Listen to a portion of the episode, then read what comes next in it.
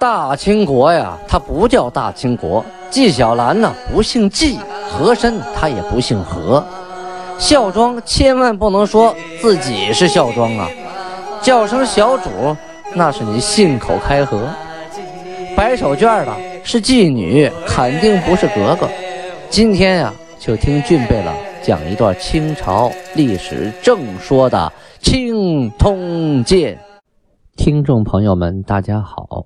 有您的陪伴，童俊就不孤单。下面继续播讲《清通鉴》啊。上次讲到清太宗天聪三年，农历的己巳年，公元一六二九年，皇太极突然听到有人报告啊，说毛文龙蠢蠢欲动。已经派部队到达了朝鲜境内的铁山。哎，他怎么还敢登朝鲜境内啊？原来呀，这个朝鲜国王李宗啊，上次签订了城下之盟之后啊，啊，不高兴。为什么？是被你打的，被你逼的啊！签完了这个丧权辱国的条约，可签完之后呢，当时啊，又被女真人抢了三天啊。所以他觉得这个女人太不靠谱了，就撕毁合同啊！我说的什么不算数了，所以才能允许这个毛文龙啊，就重新啊回到他的境内。因为毕竟呢，他一直把明朝啊当做父母嘛。毛文龙在海岛上啊住一段时间，这岛的面积是有是有限的啊，他住时间长也不是事儿。于是呢，先派属下的汉人由海岛啊乘船移住到朝鲜的铁山境内。皇太极立刻派兵，派总兵官棱额里率领精兵五百人，不多，才五百来人，但是是精兵啊，啊，人马都冠着甲，都是骑兵，过去绞杀。必定啊，毛文龙这些人啊，到了这个铁山地区啊，还没站稳脚跟呢，你也没什么城池啊，也没有什么器械来保护自己，就这五百骑兵一过去，杀了三百七十人。啊，就是带了三百七十个脑袋回来，抓了一百四十人，马匹呢，啊，得获了二十一匹。就是说，毛文龙拍上岸的人并不是全部啊，只是一部分先头部队来试试探一下，结果全军覆没了。这就相当于一个缩头乌龟，把脑袋悄悄悄悄的刚伸出来，就挨了一棒子，又缩回去了。上回书我们说皇太极。派人啊送信给袁崇焕，结果呢又是石沉大海了啊，肉包子打狗，有去无回。皇太极赶紧啊又派了秀才郑申、白总啊任德良，就是上次他们两个去送书信没得到回信呢，这回又派他俩去了啊，给袁崇焕又送去了一封书信，上面大概说：“我之兴兵。”非机相好之计，欲夺他人之地，乃因辽东之臣偏助叶赫来侵我等，迫不得已告天征之。若不被迫，我等小国岂敢征讨大国耶？此皆不言而喻也。啊，这等于皇太极又给自己解释一下，说我们这边与金国呀，为什么发兵打仗啊？不是借着相好啊，就大家都和好的时候。抢别人地盘是因为那个时候啊，辽东的汉臣呐偏袒叶赫，欺负我们，迫不得已啊向天祭告了一下，就去打了。呃，我们要不是被逼无奈，像我们这样的小国家，怎么敢征讨像您这样的大国呢？说这话，皇太极有点言不由衷啊。这肯定这是这是缓兵之计啊，障眼法，烟雾弹哈啊说。天不问国之大小，但论世之是非。故以辽东、广宁地方避我，大城既得，然小城寡兵，攻而不克。故我思之，天际我两国罢兵修好，共享太平，在此时耳。我愿和好，共享太平，是以诚心遣使。如何议和？听尔等之言。啊，这就说完了。这段话呀，咱们。解释一下，是说皇太极的意思，说老天爷他不管你国大国小，论的是非，这件事谁对谁错啊？所以呢，我们辽东地方的广宁啊，还有呃沈阳啊，还有辽阳啊，嗯，都归了我们金国了，因为这事我们在理。可是我们得了这么些大城，像小小的新城，哎，没多少兵，我们怎么打也打不下来，这是为什么呢？我思来想去啊，好半天呢，明白了，这是天意，这老天爷让我们两个国家呀罢兵修好，共享太平。这个时间就不该打仗了，我是必须顺从天意啊，天意不可违嘛啊，所以我诚心诚意的派遣使臣，想跟您议和。至于该怎么谈这些条件呢？我就等您的一句话。咱们昨天不是讲了吗？汉官高鸿忠向皇太极进言说，要打那个明朝，赶紧抓紧啊！打完了怎么办？怎么治理？是划黄河为界，还是划山海关为界？都说的可清楚了，皇太极还夸他，嗯，有道理，有道理。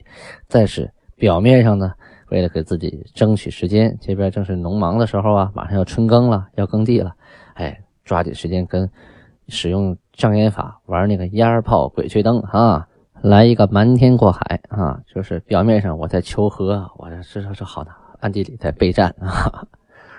再说说明朝那边啊，到处啊啊都在闹起义。呃，朝廷呢就决定，本来就缺钱，而且各省之间还在闹这个农民军，决定啊裁撤异族、庸族，为了什么呢？节省开支。说白了就是精兵简政啊，像有些驿站呐，还有一些没有用的部门啊，撤掉。这样的话呢，我就不用发那么多工资了。山西和陕西呀，被。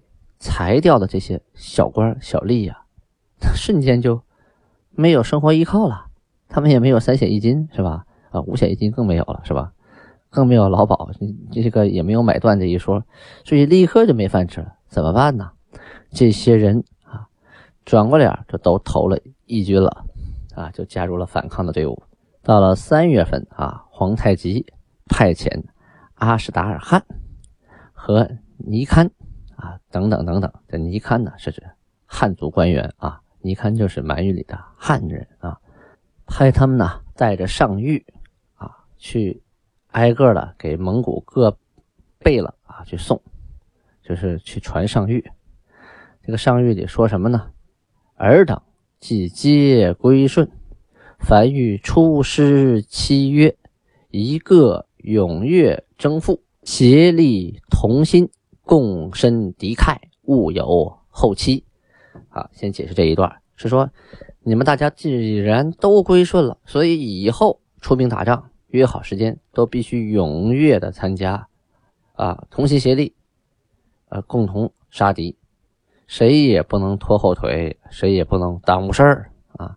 你们都到我这边来了，是我的臣民了，都归顺于我了，还像以前那样啊，三心二意的可不行。我兵若征察哈尔，凡管其事务诸贝勒，年七十以下、十三以上，俱从征。违者罚马百驮十。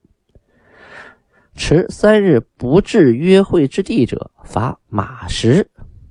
啊，我军入敌境以至出境有不至者，罚马百驮十。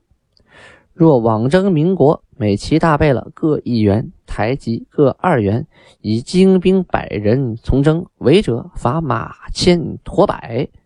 持三日不至约会之地者，罚马十。我军入敌境以至出境有不至者，罚马千驮百。与相约之地，则行裸掠者，罚马百驮十。哎，这是定的都什么东西啊？啊！其实很清楚，就是说什么呢？以后打察哈尔的时候，你们各旗啊，当官的贝勒，七十岁以下、十三岁以上都必须去打仗啊！不用想，除非你病得起不来了。如果不去的啊，一个人罚一百匹马、十匹骆驼，这数可不少啊。如果晚了三天还没到约会地点的，啊，晚了三天的啊，迟到的，罚十匹马。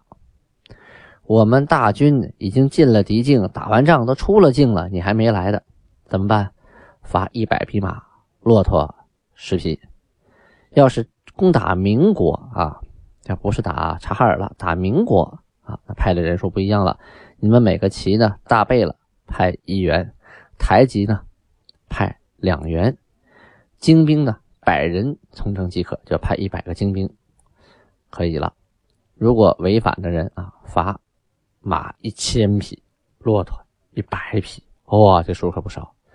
要是晚了三天没到的、迟到的啊，罚马十匹。我的部队进入了敌军，进入了民国境内，打完了出来了，你还没来的，罚马一千匹，骆驼一百匹。到约会的地方啊，到了明朝的地方，你没听话啊啊，到处烧杀抢掠的。这样要罚马百匹，骆驼十匹，因为蒙古人有这习惯，打仗走到哪抢到哪，女真人也有这习惯。但是现在呢，从皇太极开始就严明军纪了，啊，没有厉声令下，谁也不能去胡乱的去抢东西。这过去抢东西啊，啊，它是有好处的，当兵愿意打仗。啊，现在呢有了纪律了，你乱抢东西，它影响打仗啊，都顾自己，他不顾整体了。所以皇太极下这样的令。这蒙古人呢，还是习惯于这个，嗯，没有约束啊，所以看到好东西就抢，不行啊！你要抢了也行，罚你马一百匹，骆驼十匹。以上这些呢，就是皇太极呀对归附的蒙古的各个部落的啊严肃的约定。打仗你们该怎么来出出兵啊？怎么来准时到地方？到时候可真罚你们啊！别说不知道，这个月份呢。明朝那边也出了件大事啊，就是三月，这崇祯皇帝啊，终于是按耐不住了，准备好好吐口气，要收拾收拾魏忠贤这个大案。其实这个时候啊，魏忠贤和他的媳妇克氏都已经玩完了啊，已经都死了，自杀了。但是他的魏忠贤的阉党可是还存在呀，而且不少啊。在这一年，就本年正月的时候啊，啊。崇祯皇帝就召见了内阁大臣韩况啊，当然他还有个读音叫晃，这里呢我也无法校准他是韩况还是韩晃啊，历史上只有这个字儿，并没有标他的读音啊。这位可是东林党的老人物了啊，是东林党里边的元老，还有李彪、乾隆熙等等，这都是东林党人啊。然后跟他们商量要定。魏忠贤的忤逆案，这个韩况等人呢，他不愿意就是做这件事儿，因为做这件事儿啊，树敌太多，这一抓可不是一个两个，那是一串一批一大片呢，是吧？你抓谁不抓谁，得罪人呢。最后呢，呃，想来想去，几个人商量来商量去，就凑了四五十人，显然呢，就是把那些大家。看在眼里哈，都忘不掉这些大坏蛋啊、重犯，啊，给写进去了。大部分人呢，都给排斥在外了。你想啊，如果魏忠贤手底下就四五十人，他怎么可能独霸朝堂那么些年呀？那是不可能的嘛！啊，当然了，很多人为了生存，也不得不归附于他，并不等于就支持魏忠贤。所以这个事情呢，很难去定夺的。但崇祯皇帝不爽。觉得这四五十太少了，在意这个我不能接受，于是他提出了几个题目啊：赞导、拥戴、宋美、邹府。赞导啊是第一档啊，就赞颂他啊，而且呢，呃，指导别人也赞颂他啊。还有第二档拥戴，拥戴魏忠贤的；第三个呢是在为他歌功颂德的。最后是邹府啊，说好听的那个，呃，拍马屁的，以这几个为题目，你看看谁符合这四条的，往里往里写。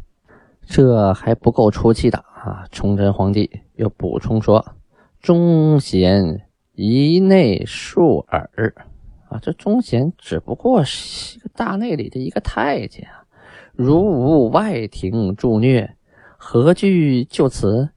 要是没有外边那些当官的帮他，一个太监怎么可能就到这个程度呢？且内廷同恶者亦当入啊，而且呢，就是这个皇宫里边和他一穿一条裤子的也该入罪啊，不能就这么完了。这个韩况啊，呃，这些人就说了，我们哪知道是皇宫内部的事儿啊？我们平常都进不了皇宫啊，连太监的名字都叫不全，他怎么知道谁和他是一伙，谁不是呢？崇祯皇帝呀，对他们说：“ 哼哼哼哼，你们真不知道吗？啊，你们还不是怕老埋怨？你们都过来啊！这是不不知道怎么回事啊，就跟着皇帝走，到了一个偏殿啊，这旁边一个偏殿，看到这个龙树案上啊，有好多的布袋子。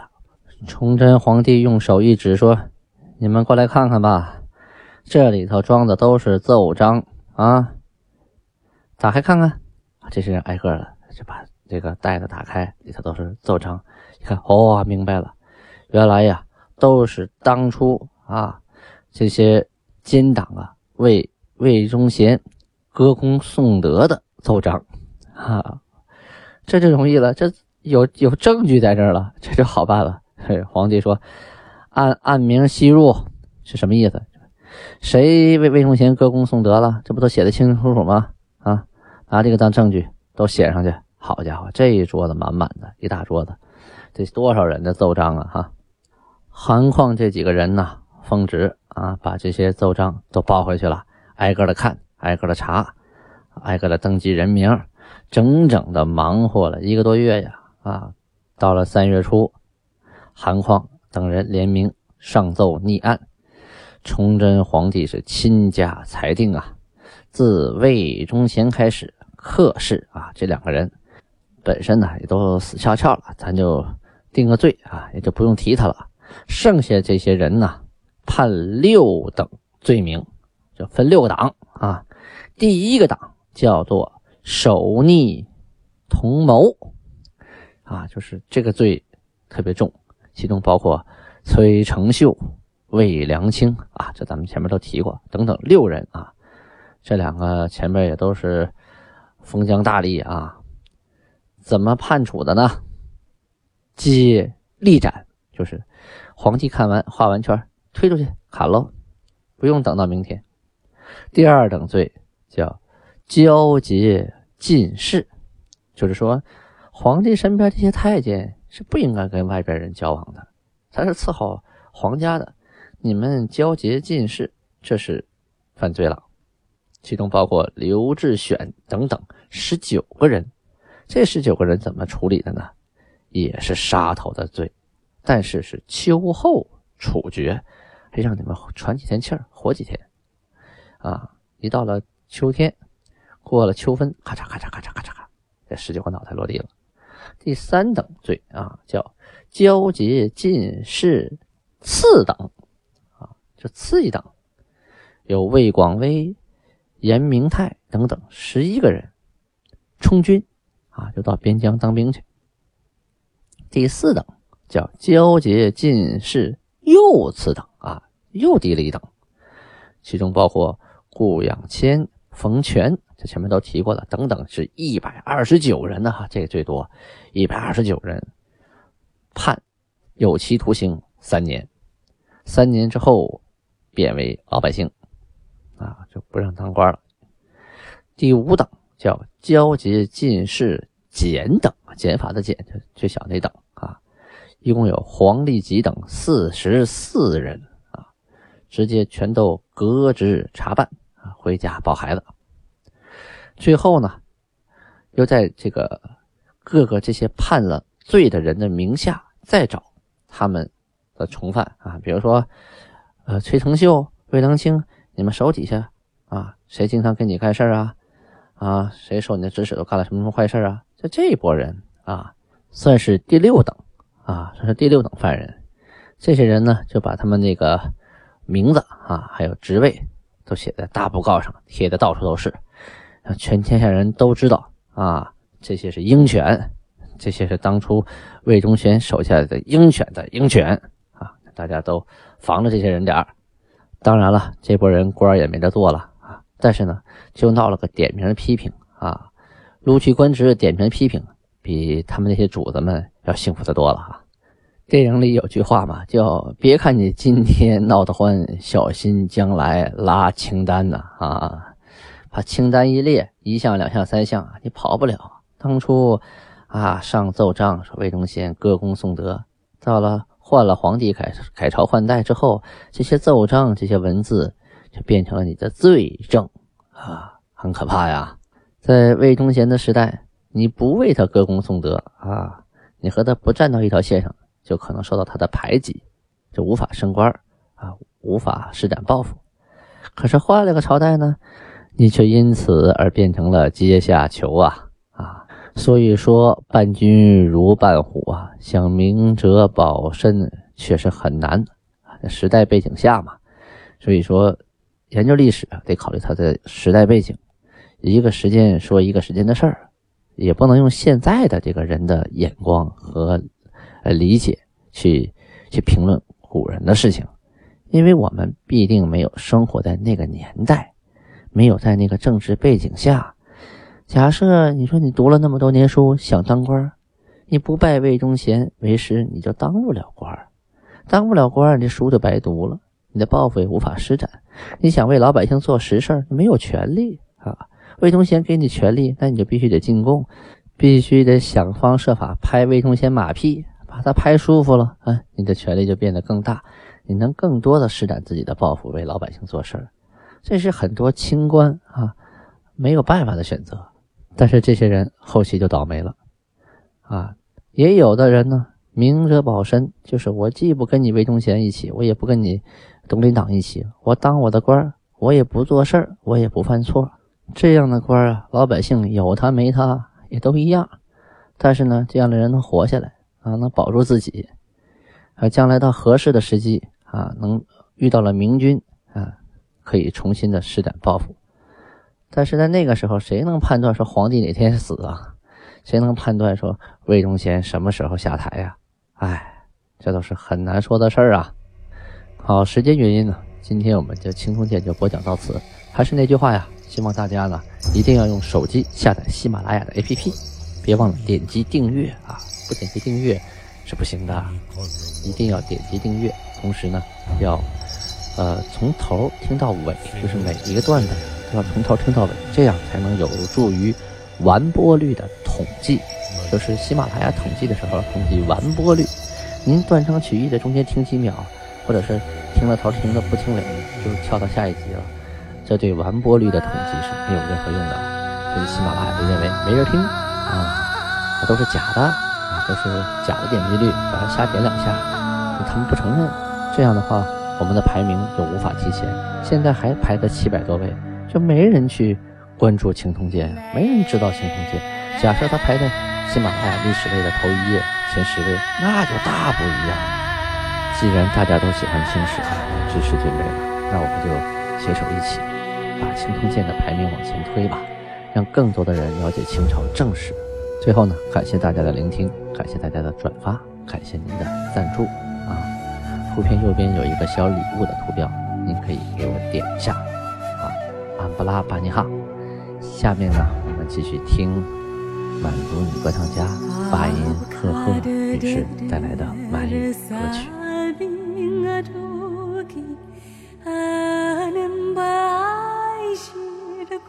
samcilen ambanară ier pira în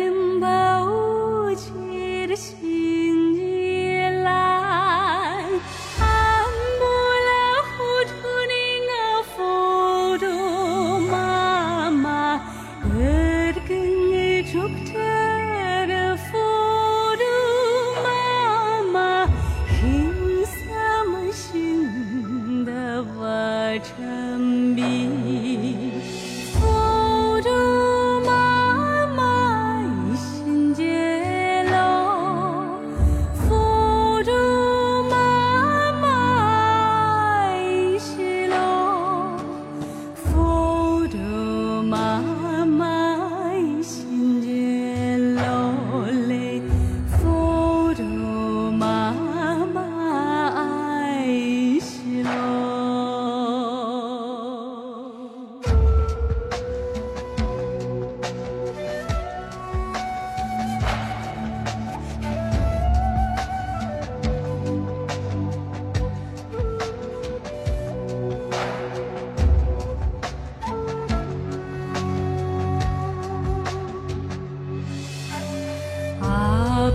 Hare